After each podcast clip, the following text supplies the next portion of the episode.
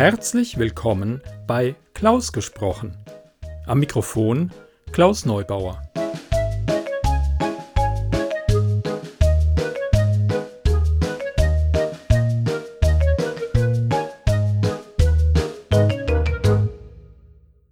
Schön, dass ihr meinen Podcast eingeschaltet habt.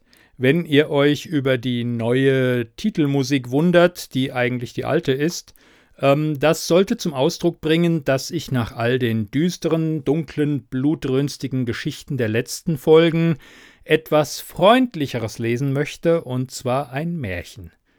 Ähm, allerdings habe ich beim Lesen gemerkt, ähm, freundlich, weniger blutrünstig. Also ich weiß nicht genau, wie viele Tote es gibt, aber es ist erstaunlich. Und brutal ist es auch. Keine Ahnung, warum man das äh, kleinen Kindern vorliest. Egal, ich hoffe, ihr seid etwas größer und könnt das Ganze vertragen. Den Disclaimer lasse ich weg. Märchen von Andersen sind ja immer etwas speziell. Wenn ich an die kleine Meerjungfrau denke oder an den standhaften Zinnsoldaten oder das Märchen mit den Schwefelhölzern. Harte Kost. Okay, jetzt wünsche ich euch viel Spaß und gute Unterhaltung mit dem Märchen von Herrn Andersen.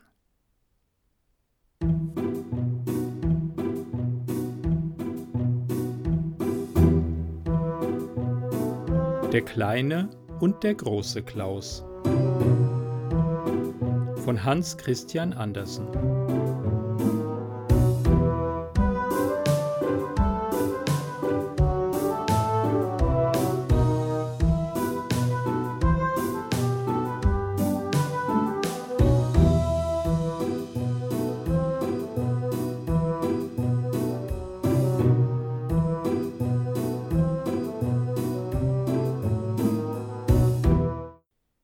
In einem Dorfe lebten einmal zwei Männer, die beide denselben Namen hatten.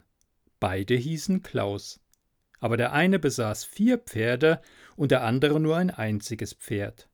Um sie nun voneinander zu unterscheiden, nannte man den mit den vier Pferden den großen Klaus und den, der nur ein Pferd besaß, den kleinen Klaus. Nun wollen wir hören, wie es den beiden erging. Es ist nämlich eine wahre Geschichte. Die ganze Woche hindurch musste der kleine Klaus für den großen Klaus pflügen und ihm dazu sein einziges Pferd leihen. Dafür half ihm der große Klaus wieder mit all seinen Vieren, jedoch nur einmal in der Woche, und das war des Sonntags. Hussa! Wie knallte der kleine Klaus über alle fünf Pferde hin! An diesem Tage waren sie ja so gut wie sein Eigentum. Die Sonne schien herrlich, die Glocken läuteten zur Kirche, und die Leute gingen in den Sonntagskleidern zum Gottesdienst. Da sahen sie den kleinen Klaus, wie er mit fünf Pferden pflügte, und er war so vergnügt darüber, dass er mit der Peitsche knallte und rief Hü, alle meine Pferde.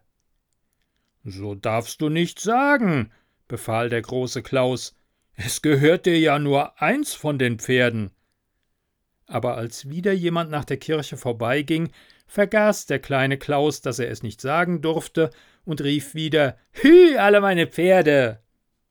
Nun möchte ich aber doch recht bitten, das bleiben zu lassen, sagte der große Klaus. Wenn du es noch einmal sagst, schlage ich dein Pferd vor den Kopf, dass es auf der Stelle tot ist, dann ist es vorbei damit. Oh, ich will es gewiss nicht mehr sagen, versprach der kleine Klaus. Als aber dann Leute vorbeikamen und ihm zunickten, freute er sich darüber und dachte, es sehe doch recht schön aus, dass er fünf Pferde habe, um sein Feld zu pflügen, und er knallte mit der Peitsche und rief Hü, hü, alle meine Pferde. Ja, hü, alle meine Pferde, ich werde dir dafür tun, sagte der große Klaus, nahm einen Prügel und schlug das einzige Pferd des kleinen Klaus damit auf die Stirne, dass es umfiel und maustot war. Ah, nun habe ich gar kein Pferd mehr, jammerte der kleine Klaus und begann zu weinen. Darauf zog er dem toten Pferde die Haut ab, trocknete sie im Winde, steckte sie dann in einen Sack, den er auf den Rücken nahm, und machte sich auf den Weg nach der Stadt, um seine Pferdehaut zu verkaufen. Er hatte einen sehr weiten Weg vor sich und musste durch einen großen, dunklen Wald, und nun wurde es entsetzlich schlechtes Wetter. Er verirrte sich gänzlich, und ehe er wieder auf den rechten Weg kam, war es Abend, und er allzu weit von der Stadt entfernt, um sie vor Einbruch der Nacht zu erreichen oder wieder nach Hause zu kommen. Dicht am Wege lag ein alter Bauernhof, dessen Fenster von außen mit Läden verschlossen waren, durch die aber doch das Licht hervorschimmerte. Hier werde ich wohl ein Obdach für die Nacht finden, dachte der kleine Klaus, ging hin und klopfte an. Die Bäuerin öffnete, als sie aber hörte, was er wollte, sagte sie, er solle seiner Wege weitergehen, ihr Mann sei nicht daheim und sie nehme keinen Fremden auf. Nun, dann muss ich eben hier draußen übernachten, sagte der kleine Klaus, und die Bäuerin schlug ihm die Tür vor der Nase zu. Ganz in der Nähe des Wohnhauses stand ein kleiner Heuschober, und zwischen diesem und dem Hause war ein kleiner Schuppen mit einem flachen Strohdach. Da oben werde ich übernachten, sagte der kleine Klaus, als er das Dach erblickte. Das ist ja eine ausgezeichnete Lagerstadt, und der Storch wird wohl nicht herunterfliegen und mich in das Bein zwicken. Denn ein lebendiger Storch stand oben auf dem Dache, wo er sein Nest hatte. Nun kletterte der kleine Klaus auf den Schuppen hinauf, wo er sich niederlegte und sich hin und her drehte, um recht gut zu liegen. Die hölzernen Läden vor den Fenstern schlossen oben nicht ganz, und so konnte er gerade in die Stube hineinsehen. Da war ein großer Tisch gedeckt mit Wein und Braten und einem herrlichen Fisch. Die Bäuerin und der Küster saßen am Tisch und sonst niemand mehr. Sie schenkte ihm ein, und er machte sich über den Fisch her, denn das war sein Leibgericht. Wer doch da auch mithalten dürfte, dachte der kleine Klaus und streckte den Kopf gerade gegen das Fenster. Ei der Tausend! Dort drüben stand ja auch noch ein prachtvoller Kuchen. Das war ein wahres Festmahl. Plötzlich hörte er, wie jemand von der Landstraße her auf das Haus zugeritten kam. Es war der Bauer, der nach Hause zurückkehrte. Der Bauer war sonst ein ganz guter Mann, aber er hatte die merkwürdige Schwachheit, dass er den Anblick eines Küsters nicht ertragen konnte. Daher hatte auch der Küster die Frau an diesem Abend besucht, weil er wusste, dass ihr Mann nicht zu Hause war, und die gute Frau hatte ihm dafür das Beste, was sie hatte, vorgesetzt. Als sie nun den Mann nach Hause kommen hörten, erschraken sie sehr, und die Frau bat den Küster, in eine große leere Truhe, die in der Ecke stand, hineinzukriechen. Das tat er auch, denn er wusste ja, dass der arme Mann den Anblick eines Küsters nicht ertragen konnte. Die Frau versteckte hurtig all das herrliche Essen und den Wein in ihrem Backofen, denn wenn es der Mann zu sehen bekommen hätte, so hätte er gewiss gefragt, was das zu bedeuten habe. Oh weh, seufzte der kleine Klaus oben auf dem Schuppen, als er das schöne Essen verschwinden sah. Ist jemand da oben? fragte der Bauer und sah zu dem kleinen Klaus hinauf. Weshalb liegst du da oben? Komm lieber mit in die Stube hinab. Da erzählte der kleine Klaus, wie er sich verirrt habe, und bat dann um ein Obdach für die Nacht. Ja, freilich, sagte der Bauer, aber nun müssen wir zuerst etwas zwischen die Zähne bekommen. Die Bäuerin empfing beide sehr freundlich, deckte auch gleich einen Tisch und gab ihnen eine große Schüssel voll Grütze. Der Bauer war hungrig und aß mit großem Appetit. Der kleine Klaus aber musste unaufhörlich an den herrlichen Braten, Fisch und Kuchen denken, die, wie er wusste, im Backofen standen. Unter den Tisch zu seinen Füßen hatte er den Sack mit der Pferdehaut hingelegt, denn wir wissen ja, dass er sich auf den Weg gemacht hatte, um sie in der Stadt zu verkaufen. Die Grütze wollte ihm eben gar nicht munden. Da trat er auf seinen Sack, dass die Haut darin laut knarrte. Psst, sagte der kleine Klaus zu seinem Sack, trat jedoch sogleich wieder darauf, dass er noch lauter als zuvor knarrte. Ei, was hast du denn in deinem Sack? fragte der Bauer. Oh, das ist ein Zauberer, sagte der kleine Klaus. Er sagt, wir sollen doch keine Grütze essen, denn er hätte den ganzen Backofen voll Braten, Fisch und Kuchen gehext. Ist's möglich?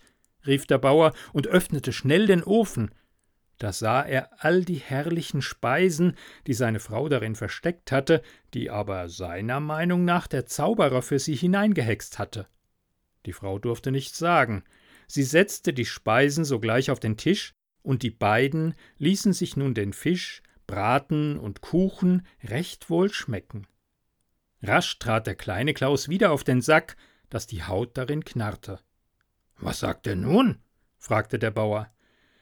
Er sagt, antwortete der kleine Klaus, er habe auch drei Flaschen Wein für uns hergehext, und sie stünden ebenfalls im Ofen.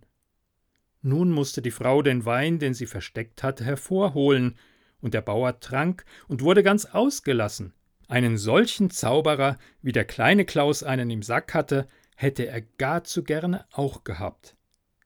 Kann er wohl auch den Teufel herhexen? fragte der Bauer. Ich möchte ihn gerne sehen, denn jetzt bin ich gerade dazu aufgelegt. Ja, sagte der kleine Klaus, mein Zauberer kann alles, was ich verlange. Nicht wahr, du? fragte er und trat dabei auf den Sack, dass es knarrte. Hörst du? Er sagt ja. Aber der Teufel sieht hässlich aus, und wir wollen ihn lieber nicht sehen. Oh, ich fürchte mich gar nicht. Wie mag er nur aussehen? Er sagt, er wolle sich als leibhaftiger Küster zeigen. Huh, das wäre freilich grässlich, sagte der Bauer. Ihr müsst nämlich wissen, dass ich den Anblick eines Küsters nicht ertragen kann. Aber das tut jetzt nichts. Ich weiß ja, dass es der Teufel ist. Da werde ich mich am Ende besser da reinfinden. Nun, ich bin mutig. Er darf mir nur nicht so nahe kommen. Nun, ich will einmal meinen Zauberer fragen, sagte der kleine Klaus, indem er auf seinen Sack trat und das Ohr hinhielt. Was sagt er?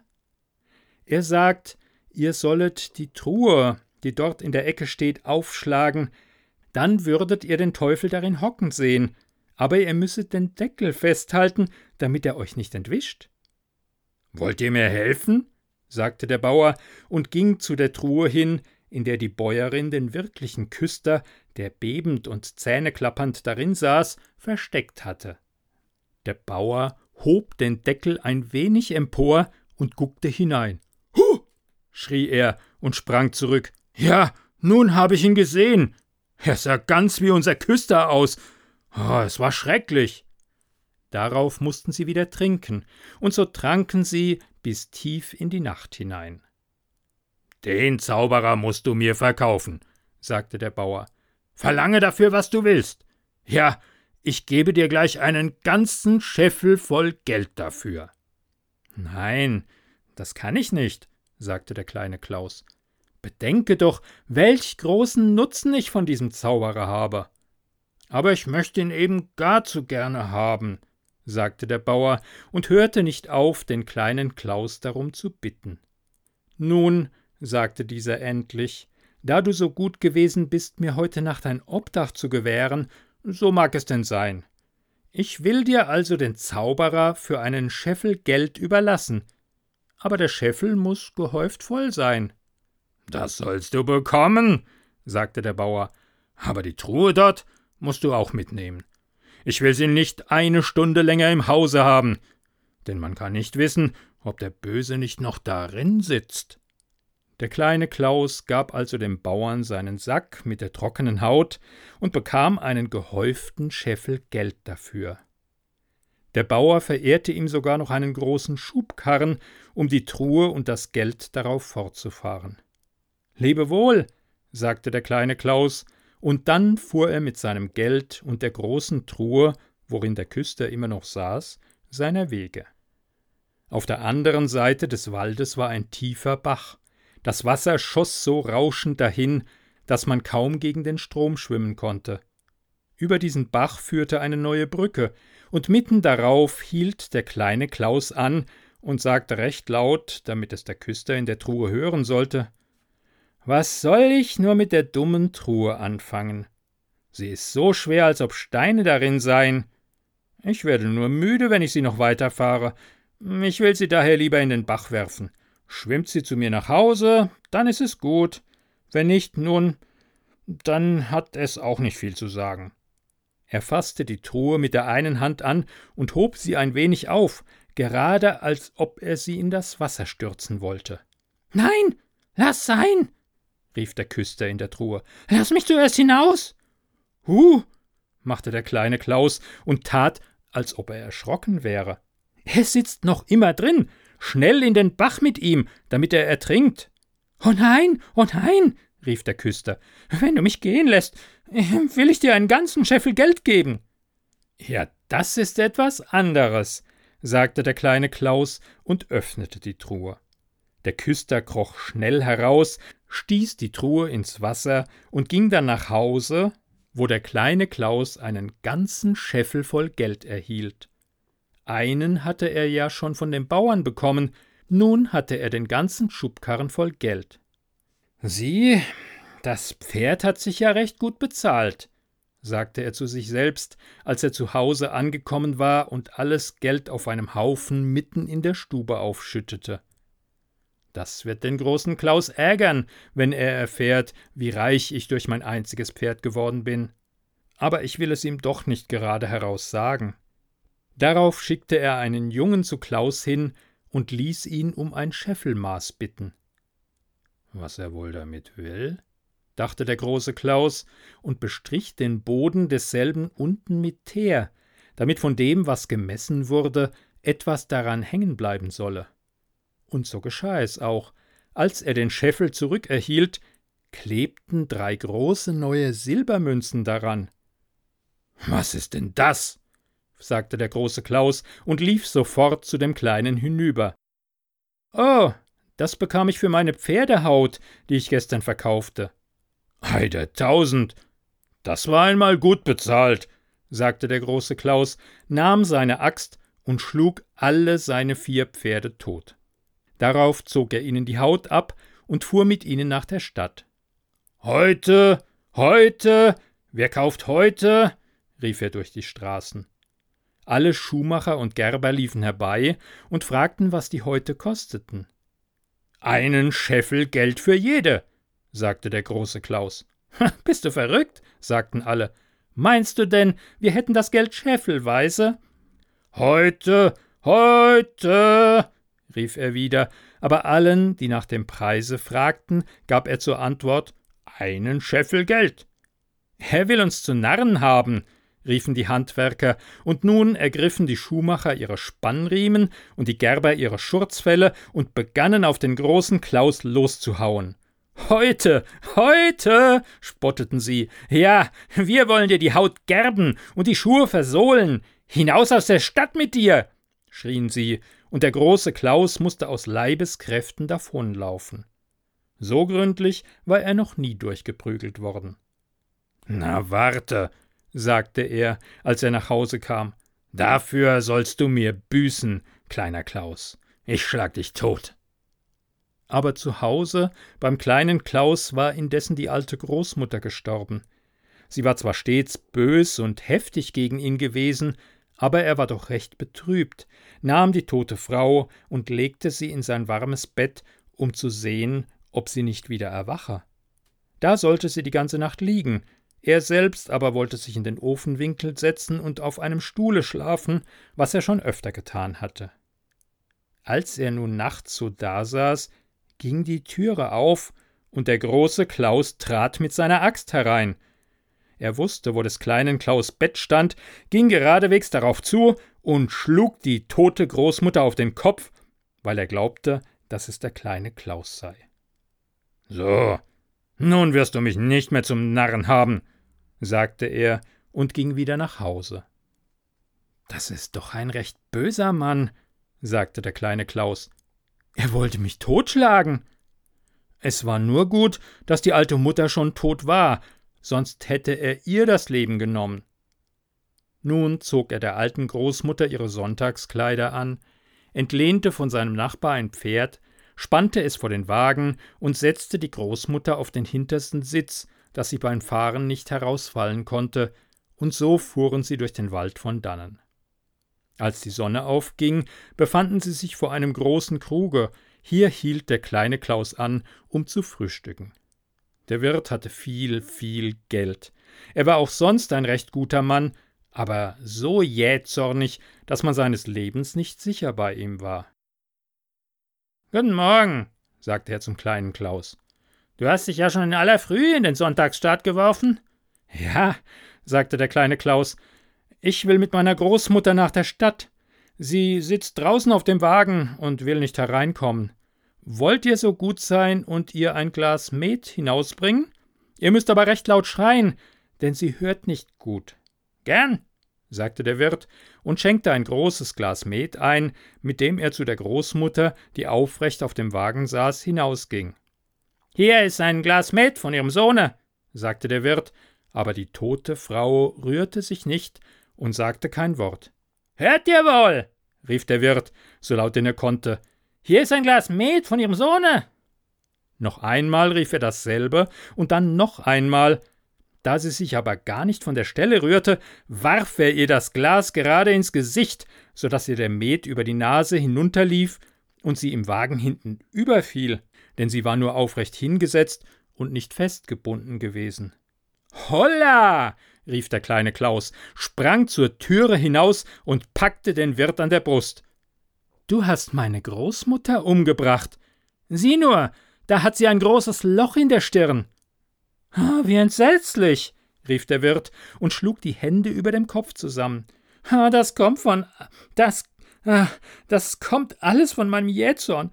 Lieber kleiner Klaus, ich will dir einen ganzen Scheffel voll Geld geben und auch noch deine Großmutter begraben lassen, wie wenn sie meine eigene wäre, wenn du nur darüber schweigen willst. Sonst schlägt man mir den Kopf ab. Und das wäre ja schrecklich. So erhielt der kleine Klaus einen ganzen Scheffel voll Geld, und der Wirt begrub auch noch die Großmutter, als ob sie seine eigene gewesen wäre. Als nun der kleine Klaus mit dem vielen Gelde wieder nach Hause kam, schickte er gleich seinen Jungen zum großen Klaus hinüber, um ihn zu bitten, ihm ein Scheffelmaß zu leihen.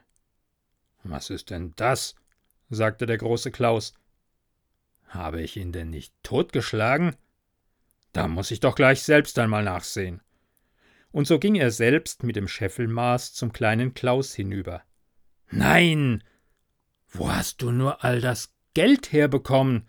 fragte er und riß beim Anblick des neuen Geldhaufens die Augen gewaltig auf. Nicht mich, sondern meine Großmutter hast du erschlagen, sagte der kleine Klaus.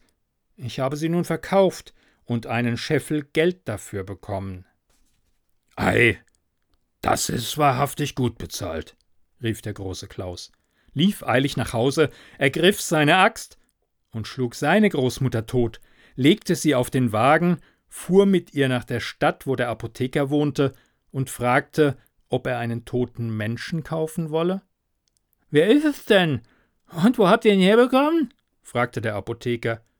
Es ist meine Großmutter, sagte der große Klaus. Ich habe sie totgeschlagen, um sie für einen Scheffel Geld zu verkaufen. Gott stehen's bei, sagte der Apotheker. Ihr redet irre. Sprecht doch kein solches Zeug, es könnte euch sonst den Kopf kosten. Und nun las er ihm gründlich den Text und setzte ihm auseinander, welch grässliche Schandtat er begangen habe und dass er dafür ins Gefängnis käme.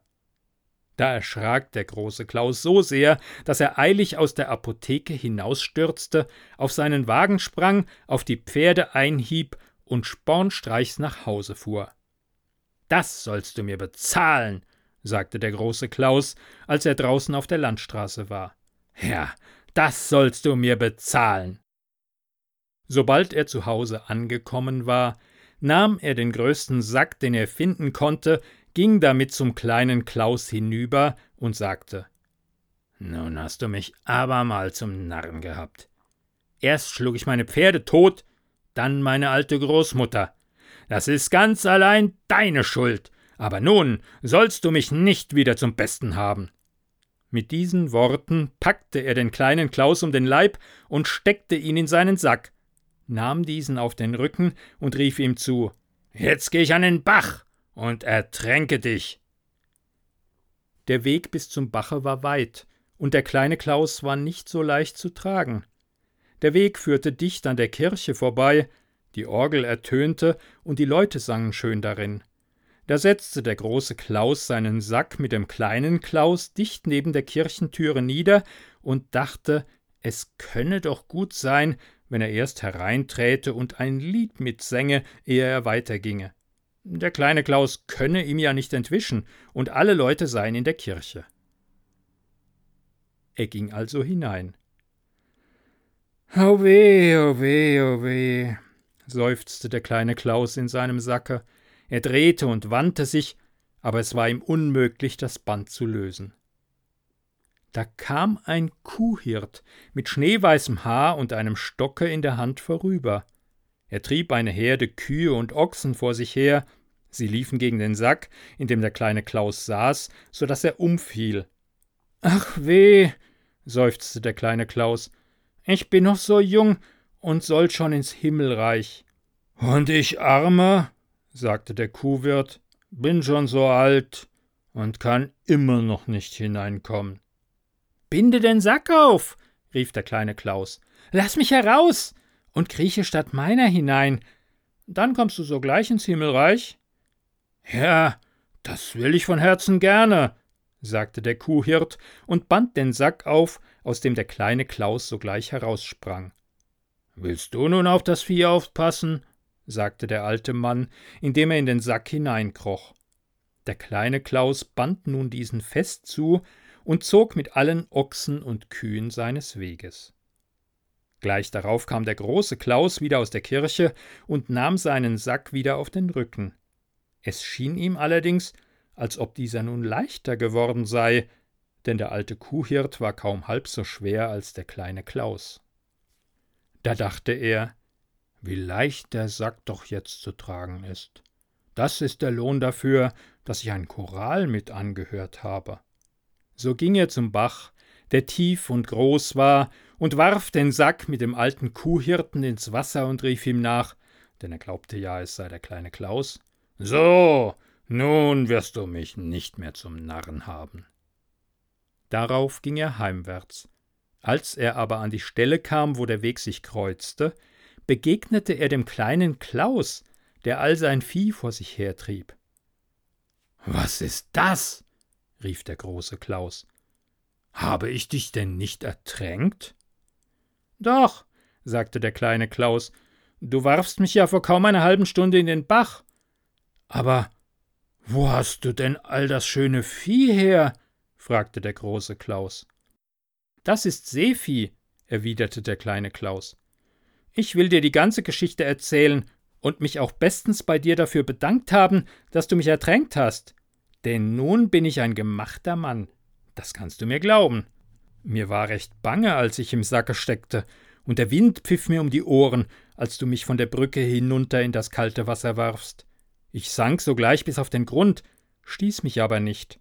Da unten wächst nämlich das feinste, weichste Gras. Auf dieses fiel ich, und sogleich wurde der Sack geöffnet, und die schönste Jungfrau in schneeweißen Kleidern und mit einem grünen Kranz um ihr nasses Haar nahm mich bei der Hand und sagte Bist du da, kleiner Klaus? Hier ist einiges Vieh für dich, und eine Meile weiter auf dem Wege steht noch eine ganze Herde, die ich dir ebenfalls verehren will. Nun sah ich, dass der Bach eine große Landstraße für das Meervolk war, Unten auf dem Grunde gingen und fuhren diese Leute, gerade von der See her, mitten in das Land hinein, bis zur Quelle des Baches. Wie reizend war es doch da unten. Blumen und frisches Gras wuchsen überall in Hülle und Fülle. Die Fische, die im Meer schwammen, schossen blitzschnell an mir vorüber, wie hier die Vögel in der Luft. Was waren doch da für hübsche Leute! Und nun erst das Vieh, das an Hecken und Gräben weidete. Aber warum bist du denn gleich wieder zu uns heraufgekommen? fragte der große Klaus. Das hätte ich nicht getan, wenn es da unten wirklich so schön ist. Das ist im Gegenteil gerade recht schlau von mir, antwortete der kleine Klaus. Ich habe dir doch gesagt, dass die Seejungfrau mir mitteilte, eine Meile weiter auf dem Wege, unter dem Weg verstand sie natürlich den Bach, denn sie kann ja nirgends anders hinkommen, stehe noch eine ganze Viehherde für mich. Aber ich weiß, der Bach macht bald hier, bald dort große Krümmungen, und das verursacht große Umwege. Da kürzt man doch sehr viel ab, wenn man hier ans Land steigt und querfeldein wieder auf den Bach zusteuert. Dabei spare ich fast eine halbe Meile und komme umso schneller zu meinem Seevieh. Du bist ein glücklicher Mann, sagte der große Klaus. Meinst du, ich würde auch Seevieh bekommen, wenn ich auf den Grund des Baches hinunterkäme? Ja, das glaube ich schon, sagte der kleine Klaus. Allein ich kann dich nicht im Sack bis an den Bach hintragen. Dazu bist du mir zu schwer. Willst du aber selber bis dahin gehen und dann in den Sack hineinschlüpfen, so will ich dich mit dem größten Vergnügen hineinwerfen. Ich danke dir sehr, sagte der große Klaus. Erhalte ich jedoch kein Seevieh, wenn ich hinunterkomme, dann prügle ich dich tüchtig durch. Darauf kannst du dich verlassen. Ach, mach es nur nicht gar zu schlimm. Nun gingen sie zum Bache hin, und als das Vieh, das recht durstig war, das Wasser sah, lief es, so schnell es konnte, zur Tränke hinunter. Siehst du, wie es sich beeilt, sagte der kleine Klaus. Es sehnt sich danach, wieder auf den Grund hinunterzukommen. Ja, hilf mir nur zuerst, sagte der große Klaus, sonst bekommst du Schläge. Dann kroch er in einen großen Sack, der quer auf dem Rücken eines der Ochsen gelegen hatte. Tu auch einen Stein hinein, sonst sinke ich am Ende nicht unter, sagte der große Klaus. Es wird schon gehen, erwiderte der kleine Klaus, legte aber doch einen großen Stein in den Sack, band ihn fest zu und stemmte sich dann dagegen. Plumps! Da lag der große Klaus im Bach und sank sogleich hinunter auf den Grund.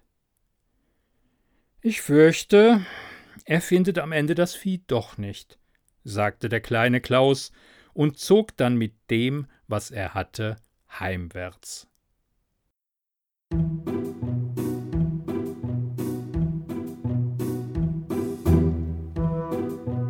Sie hörten Der kleine und der große Klaus. Märchen von Hans Christian Andersen. Gelesen von Klaus Neubauer. Musik Alexander Nakarada serpentsoundstudios.com Eine Produktion des Podcasts klausgesprochen.de